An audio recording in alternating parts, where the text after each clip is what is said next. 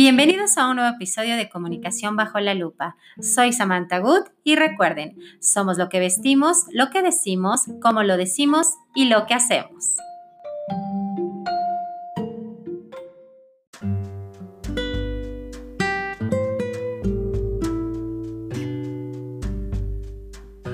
Gracias por acompañarnos a un cuarto episodio de Comunicación bajo la lupa. Muy bien, hoy trataremos varios temas que han surgido en todos los medios de comunicación, especialmente en mi red favorita para estar al tanto de todo lo que sucede no solamente en México, sino en todo el mundo. ¿Y a qué red me refiero? Pues a Twitter. Vamos a empezar con eh, lo sucedido aquí en nuestro país. Tuvimos un temblor, un temblor bastante fuerte de 7.5 grados el día de ayer y la reacción del gobierno de Andrés Manuel López Obrador pues eh, fue siguiendo obviamente la misma línea de comunicación y de filosofía y de constantes envíos de mensajes sin salirse de lo establecido y lo que los distingue. ¿A qué me refiero? Pasan a Andrés Manuel López Obrador, lo graban donde él está tomando una llamada hablando con la persona que dirige Protección Civil y es un video largo en el que la gente nada más estamos viendo cómo Andrés Manuel está con el teléfono en la mano, se escucha un poco al fondo lo que le comenta a esta persona, pero todo el video es así. Él no habla, él no se dirige al público, sino que está hablando por teléfono. Siento que trataron de hacer algo muy, como muy real, muy en el momento y la realidad es que es un video desafortunado porque lo que tuvo que haber hecho a Andrés Manuel es haber hablado con la persona indicada que le dé el reporte y él a su vez comunicarse con la nación para dar un reporte claro. Sin embargo, aquí no se logró, se perdió el tiempo y el objetivo pues no se cumplió.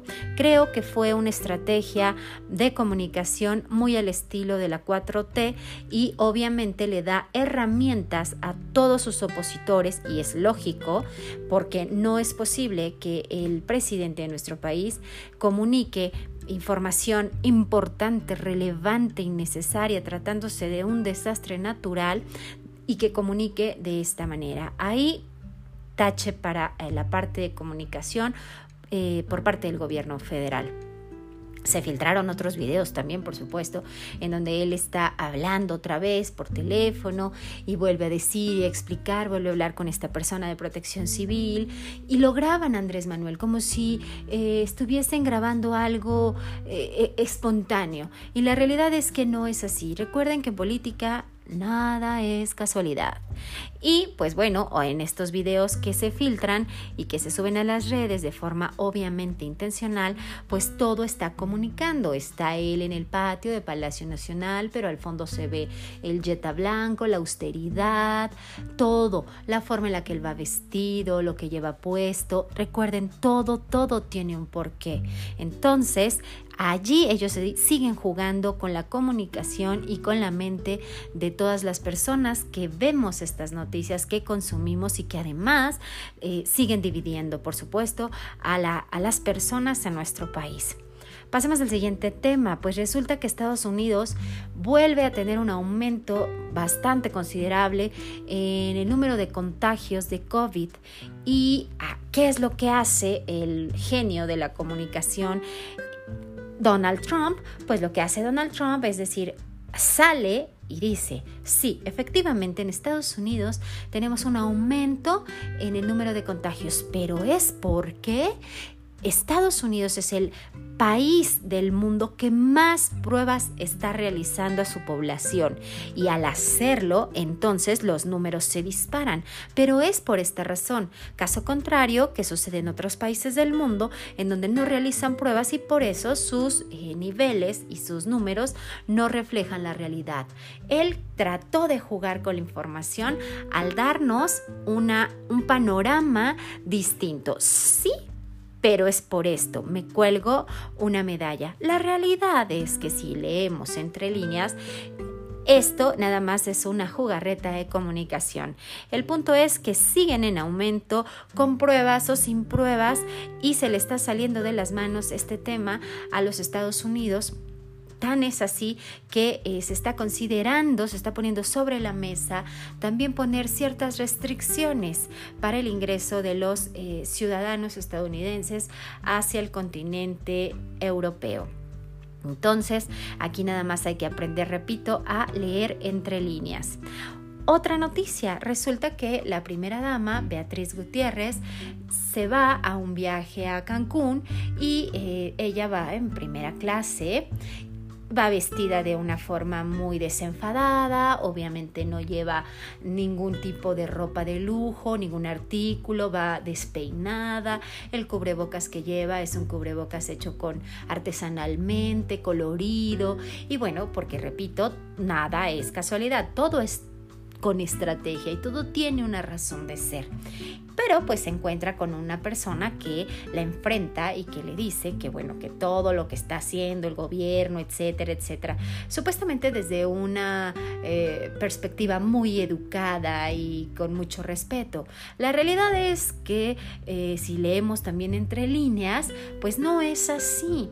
Y también eh, la gente que empieza a indagar en redes resulta que este personaje, pues bueno, es, pertenece a la derecha y tiene fotos con personajes como Felipe Calderón y con otras eh, personalidades de la política de esta misma línea de la derecha. Y ahí entonces el, ataque pues ya va, se, se, se transforma. Ya no está centrado nada más en que un ciudadano común le, le, dice lo que piensa a la primera dama, sino que ya hay un interés de fondo y entonces allí el mensaje ya se desvirtúa.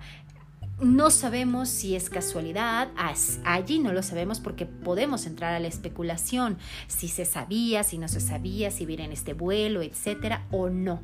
El punto es que la información se desvirtúa, se va, se desvanece cuando se empieza a excavar y a ver de dónde viene y por qué. Ahora, también eh, se, se, dio las noticias de que están pensando en el gobierno y planeando que haga un viaje Andrés Manuel López Obrador a Estados Unidos para reunirse con Donald Trump. Qué conveniente cuando están en un periodo eh, importante en materia electoral en los Estados Unidos también qué conveniente que Andrés Manuel decida hacerlo con la eh, bueno, él, dice que va porque está eh, por salir lo del Tratado de Libre Comercio, etc. La realidad es que, repito, hay que ver más allá. Hay intereses políticos muchísimo más grandes y de fondo. Y aquí el que saldría perdiendo definitivamente es nuestro gobierno en cuanto a imagen y a comunicación a nivel mundial. El que saldría ganando es Donald Trump. ¿Por qué? Porque le estaríamos sumando a su campaña eh, con simplemente la visita de Andrés Manuel López Obrador, siendo una visita sumisa. ¿Por qué? Porque eh, Donald Trump siempre ha atacado de forma directa a México, a los mexicanos, eh, es racista y resulta que también, fíjense, yo Donald Trump me pongo una paloma porque además a estas personas a las que ataco continuamente, pues además de todo viene su presidente a nuestro país y yo hago lo que se me da la gana con quien yo quiero. Entonces ahí la paloma sería para Donald Trump. Espero de verdad que la estrategia de Marcelo Ebrard esté bien estructurada y que eh, se logre y si desde mi punto de vista lo ideal sería que este viaje no se realizara. Sin embargo, estoy segura, eh, por lo menos un 70% segura de que este viaje sí se va a realizar. Entonces ya tendremos más que comentar eh, en días que vienen.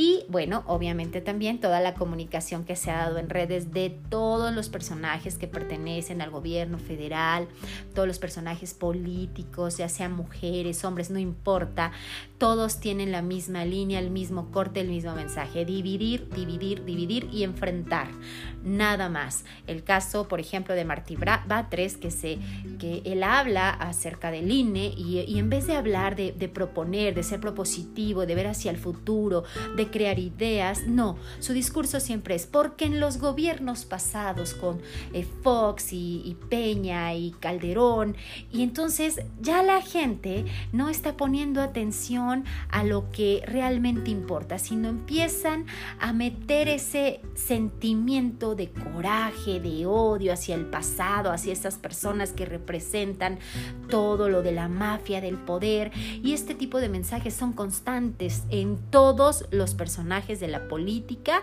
o en la gran mayoría de los personajes eh, del medio de la política de la 4T y de nuestro país, desafortunadamente.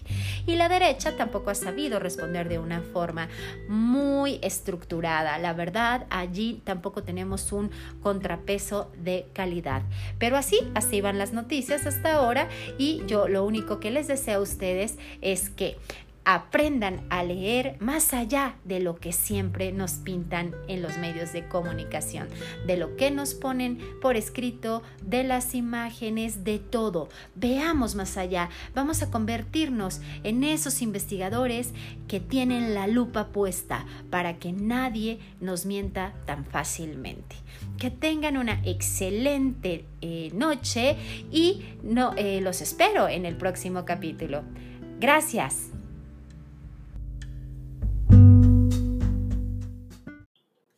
Los invito a que sigan este podcast y también a que me sigan en mis redes sociales. Estoy como Samantha Good, Comunicación Estratégica, en Instagram y en Facebook.